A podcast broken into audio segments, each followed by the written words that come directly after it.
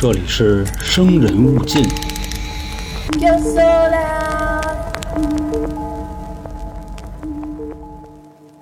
一九八六年，在美国的康州发生了一起恶性的杀人碎尸案，这个案子呢也被叫做“消失的空姐”，一时间啊轰动了全世界。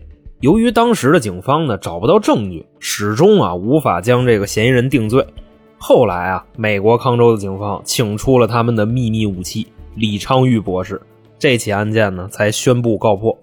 就直到今天啊，这起案件的侦破过程也被视为刑侦界的经典教学案例。来了，朋友们，欢迎收听由春姐为您带来的《生人勿近》啊，我是本台杀人放火讲解员老杭。那在这期节目开始之前呢，就是先跟大家说个事儿啊，就是我最近啊发布节目的方式变成了上下集。我也看很多小伙伴啊在评论区说了啊，我虽然没一个一个回啊，但我都看。就觉得这样的体验不太好啊，拆着卖不厚道。在这儿呢，我先给各位道个歉啊，主要也是事出有因。之后呢，咱们发布节目的时候啊，就甭管我拆成几集，我尽量我一天我都给它发出来。你像在西马发节目啊，就是拆分成上下集这么发啊，并不能让我的收益更多，因为西马呢它不按流量计费啊，这么做也不是说为了多挣钱拉西米团什么的。我要是为了拉西米团啊，我就一集愣发一集付费了啊，就是有更狗的方式。那既然费力不讨好啊，为什么要这么干呢？就我就是觉着吧，就现在这个演绎的技能上啊，比去年或者说是今年上半年还是有所提升的。如果您听过老节目，应该都知道是吧？现在这个手艺可能是稍微上来点了，那伴随的呢，就是节目的时长也就上来了，那就会面临一个什么问题呢？就是创作的时间变得更长了。要投入的精力更多了，所以说呢，就是有的节目它一天出不来。另外，各位再看我这个演绎方式啊，咱不说全平台都没有啊，就怎么着也是挺少有的。其实呢，这个创作过程啊，非常的耽误时间啊。你像我又要把自己带进去啊，我还得在节骨眼我写一些包袱，这样呢听着才会有意思。还有呢，就是根据现在节目的时长啊，咱们就以三十分钟到四十分钟来说，录一回啊，真盯不下来。因为节目的成片啊，如果是三四十分钟的话啊，那那个毛的，就是没剪辑过的那个，至少也要奔着一小时去了啊，嗓子受不了。另外，您看我在说的时候是吧，就又哭又笑，还嚷嚷啊，还口技，这个其实还是挺费嗓子的。一回啊录那么长时间，也有点盯不下来啊。这也有可能是跟我最近用嗓过度也有点关系。就综上所述吧，啊，一个是现在事儿太多啊，精力真不够。你像咱们还有三角铁，还有特别节目，还生化危机啊，灵异观影，甚至最近啊，为了腾出精力好好弄生人勿近啊，这个开卷无益都已经暂缓了，重启啊，估计就得明年了。那除了这些呢，我前一阵子还在西马给人讲课啊，这群里好多人应该都知道，那讲课可是费嗓子的大户，就这么多事儿搅和在一块儿啊，难免就有点忙不过来。导致啊，我的单人节目现在要分批弄啊，所以给各位带来了不好的收听体验。在这儿呢，也跟各位道歉。关于这件事怎么去解决呢？当时我还跟就老黄干一架啊，就天天催催催啊，就赶上那个催命判官了。最终呢，讨论的结果啊，就是最近西马讲课那边的事儿啊，就暂时先不去了。先是把台里这点事儿啊给办踏实了。另外呢，还可以跟各位保证啊，就是节目的质量。不管是时长还是讲解方式，我绝对不可能糊弄。一个呢是为了各位的收听体验啊，第二也是为了我们自己。要是糊弄的话啊，我们也没饭吃。以后呢，我只能说啊，就是我尽量，甭管我拆几集啊，我一天我都给它发出来，就不让各位再等着了啊，好吧？也是希望呢各位能够多多理解啊，继续支持春点。老杭呢在这儿就谢谢各位了。那跟大家交代完这个事儿啊，就正式开始咱们今天的节目。这个案子呢，发生在美国的康涅狄格州啊，叫消失的空姐。咱呢也不用铺垫，就直接入书。在一九八六年的十二月一号，美国康州的警方啊接到了一个报警电话。不过这个电话就很特殊啊，不是接警中心分配过来的，是直接打进来的。警察一接说：“你谁呀？”啊，这位就说：“您好，Sir，我报警。我呢是一个私家侦探啊，我姓黄，叫李富贵啊，江湖人称福尔摩斯。”有点消息啊，想跟您说一下。警察一听，嚯啊，这私家侦探啊，报案啊，福尔摩斯，那你说说吧啊，你侦查出什么来了？这块给各位介绍一下啊，就是侦探这个职业听起来还是挺酷的，是吧？但是啊，这个职业在咱们国家啊是违法的。你像普通公民啊是没有调查案件的权利的。您那个啊叫偷窥别人的生活隐私。但是呢，在美国这个职业是被政府认可的啊，你得培训啊、考试啊，就等等一系列吧啊。侦探，其实啊，你像侦探能调查的内容还是挺有限的啊。最常见的业务类型啊，就是调查什么呢？就婚外恋啊，或者说一些纠纷什么的。所以呢，这位黄尔摩斯啊，老黄吃那上岗了，他就跟警察说啊，是这么回事我的委托人啊叫海伦啊，是一名空姐目前呢三十九岁。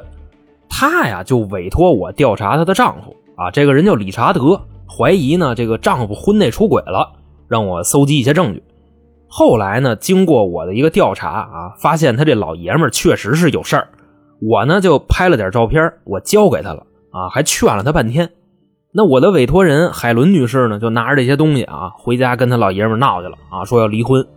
但是啊，就这一去找不着人了，失踪了。他呢，十八号回的家啊，今天都已经十二月一号了，活不见人，死不见尸，所以啊，我觉得这个应该不是简单的失联，而是一起谋杀，就请你们啊，务必要调查一下这件事儿。当时呢，福尔摩斯说完了之后啊，就接警的警察机灵一下子，为什么呢？这个海伦女士的丈夫啊，理查德接警这人认识，怎么说呢？就这人是一飞行员啊，他媳妇儿空姐这都没毛病。但是啊，这个理查德不飞的时候，还在警局兼职当警察。接警这位心说不能吧？啊，就因为这么点事至于吗？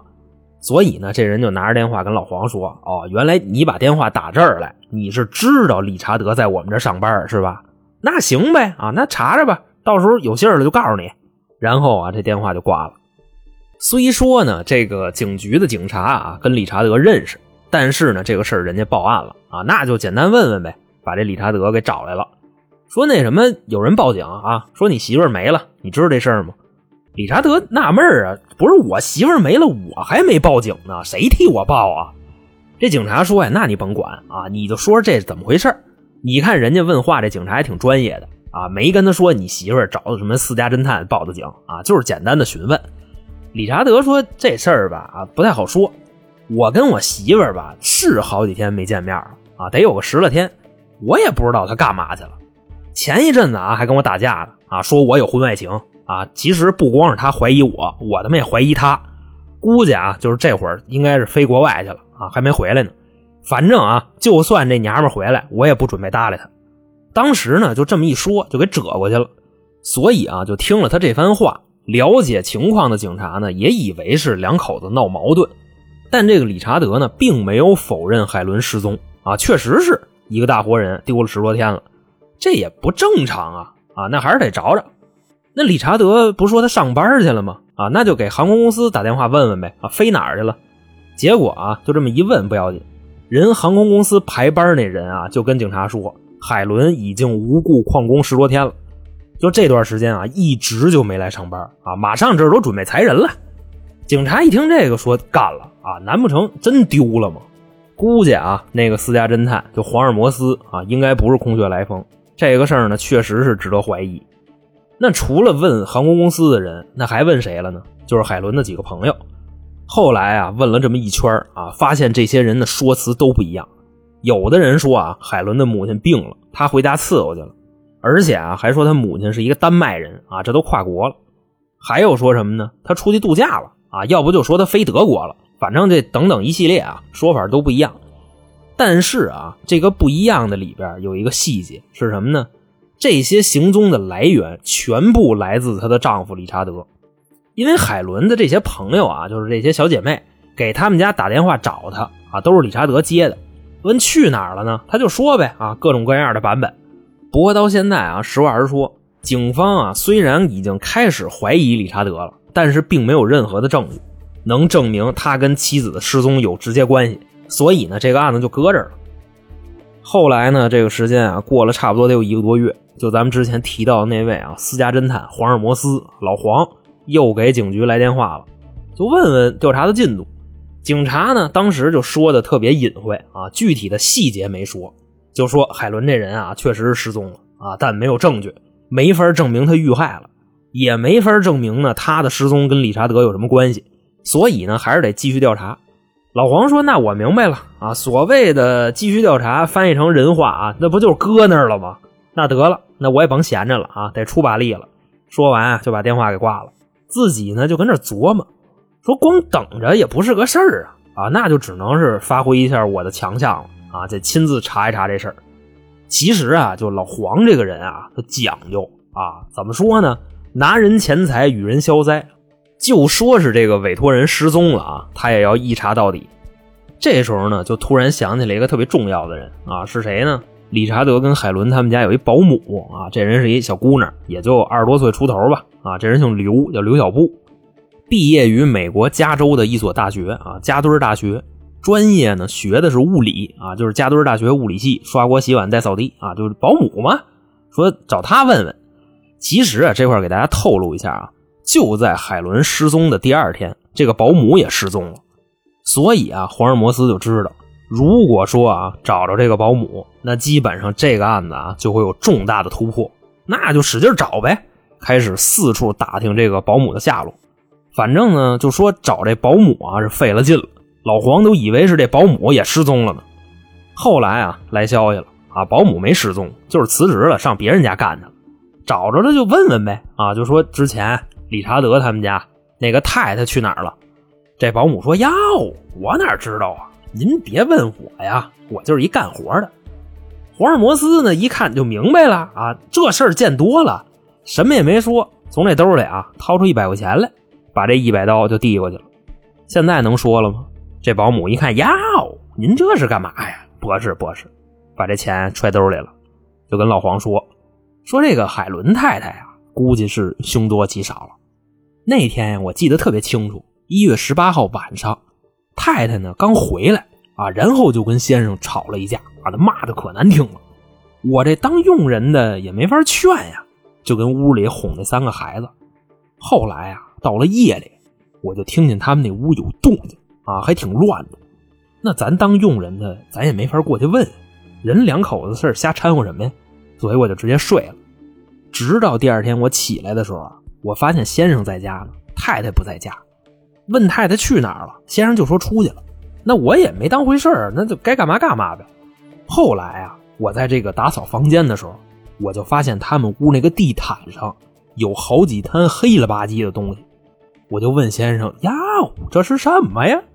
先生说：“这是墨水啊，让我甭管了。”但回过头来我一想，他们家也没人用钢笔，都圆珠笔，哪来的墨水啊？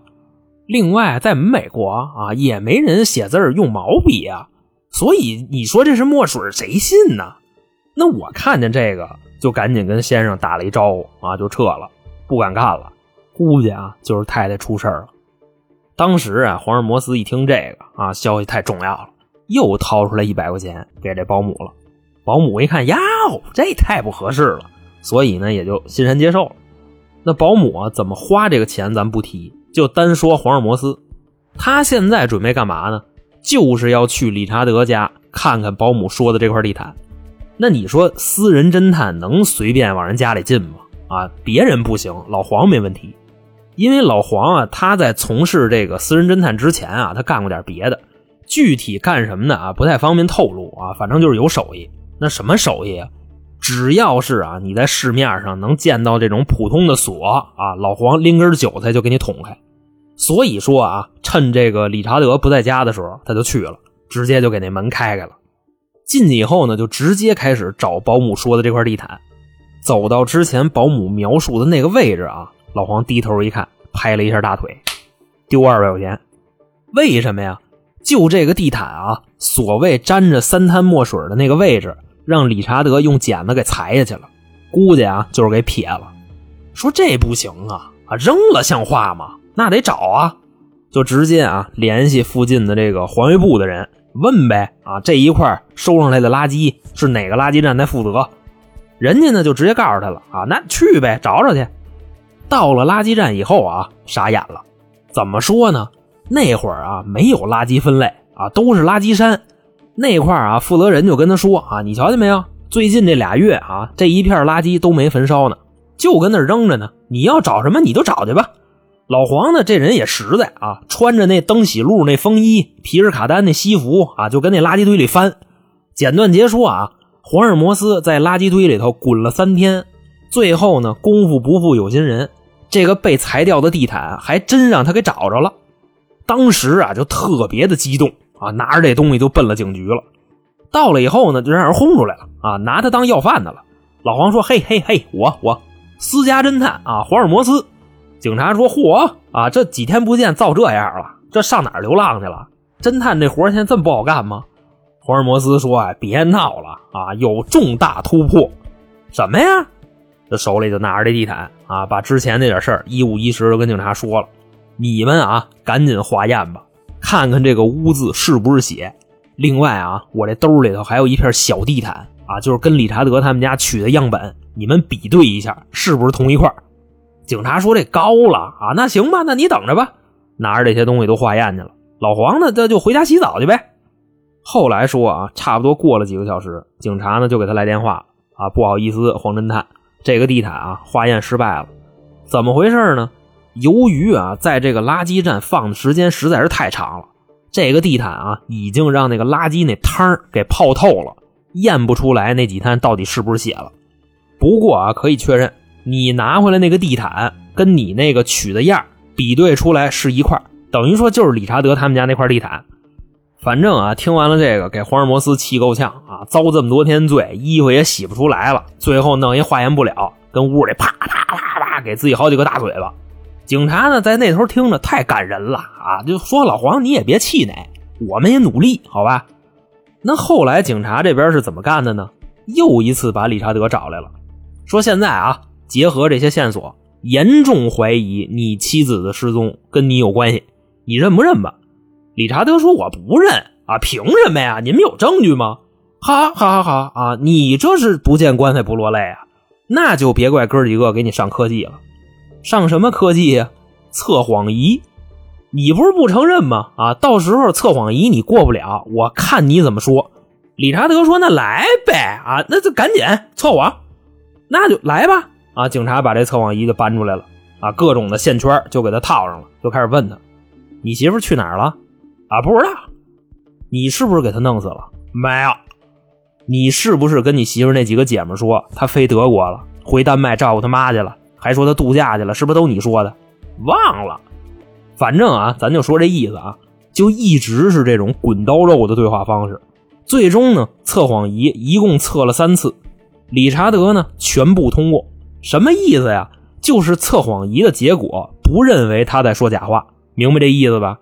甚至参与审讯的警察都开始怀疑：难道是我们错了吗？他媳妇失踪真的跟他没关系吗？啊，谁也不知道。不过啊，咱就这么说，如果现在啊失踪的这个人海伦，他要是跟理查德搞对象呢，啊，或者说刚结婚，那这姑娘可能是就因为什么事儿啊，这个赌气呀，离家出走，这都能理解。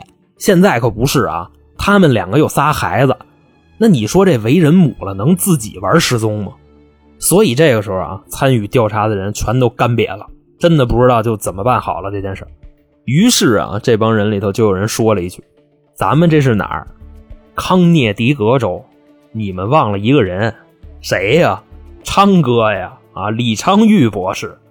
那么好啊，这个就是发生在美国消失的空姐案件的上半部分。”在这儿呢，就为您讲述完毕。那这期节目的下集啊，李昌钰博士正式登场。我是老航，我们下期再见。